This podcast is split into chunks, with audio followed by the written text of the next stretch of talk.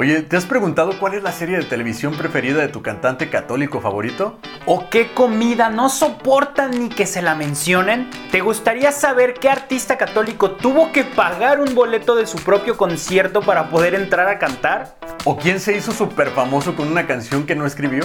¿Quieres saber cómo los músicos católicos logran lidiar con los nervios antes de dar un concierto o los detalles más vergonzosos que les han pasado en vivo? De todos esos detalles curiosos y sin importancia vamos a hablar en The Proyecto. Un podcast en donde queremos que descubras un lado desconocido de esas personas que te han hecho llorar, adorar o bailar con sus canciones en más de alguna ocasión.